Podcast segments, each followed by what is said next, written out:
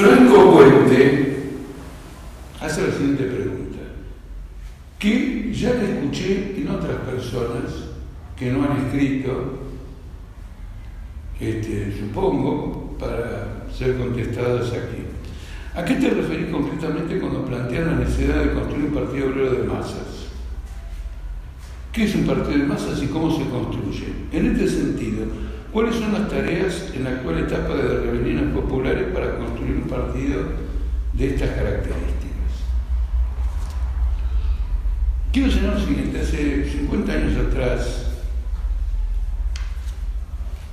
digamos concretamente cuando empecé a militar, en realidad empecé a militar un poquito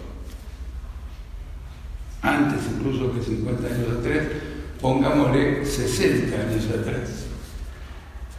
Había una discusión, partido de masas o partido de, o partido de cuadros. Y evidentemente casi todos nosotros, los distintos compañeros que participaban del afán de querer construir un partido, decíamos partido de cuadros.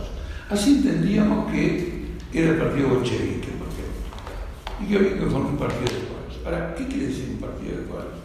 Un programa, un método político, es decir, una organización que tenga mucha claridad sobre las tareas estratégicas de un partido y las tareas estratégicas de la clase obrera. Es lógico, comenzábamos, entonces los cimientos de esa construcción tenían que ser sólidos. ¿Cómo se podía hablar de partido de masas? Eso no quiere decir que no militáramos entre las masas, todo lo contrario, nos habíamos dado como tarea mucha agitación, eh, reparto de volantes, contactos, etc. Pero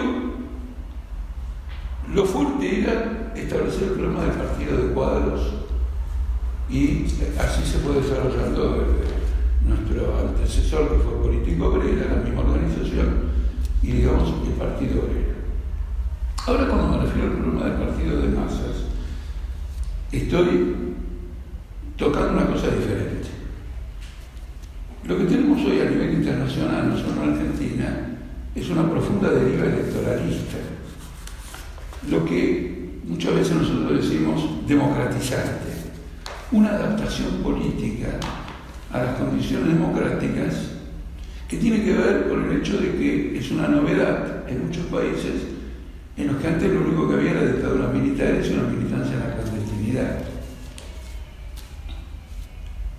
Y esa deriva electorera es una deriva que finalmente cristaliza un aparato que tiene aspiraciones electorales y puede llegar a, por ejemplo, eh, perjudicar enormemente al régimen interno del partido, donde el centralismo democrático es una bajada de línea que se acata este, sí o sí, o de lo contrario, una vez este, intercambiadas una serie de ideas, hay expulsiones, sanciones, etc. Frente a esta deriva, hay que llamar la atención que el ascenso y el mayor y la mayor audiencia que ha ido conquistando la izquierda a nivel mundial debe ser dirigida hacia la clase obrera.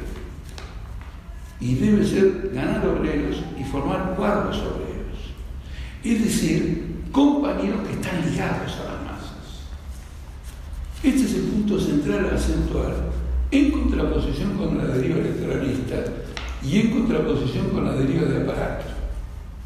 El hecho de que estemos atravesando un periodo de rebeliones populares y que incluso más que eso, el levantamiento popular en Chile marca los rumbos de una nueva etapa en toda América Latina, como lo refrenda Puerto Rico, Haití, Ecuador, crisis política, etc., acentúa que la mirada tiene que estar dirigida no tanto a constituir un bloque parlamentario de más o menos legisladores, sino a constituir partidos obreros de 8.000, 10.000, 20.000 obreros capacitados para liderar un movimiento de masas.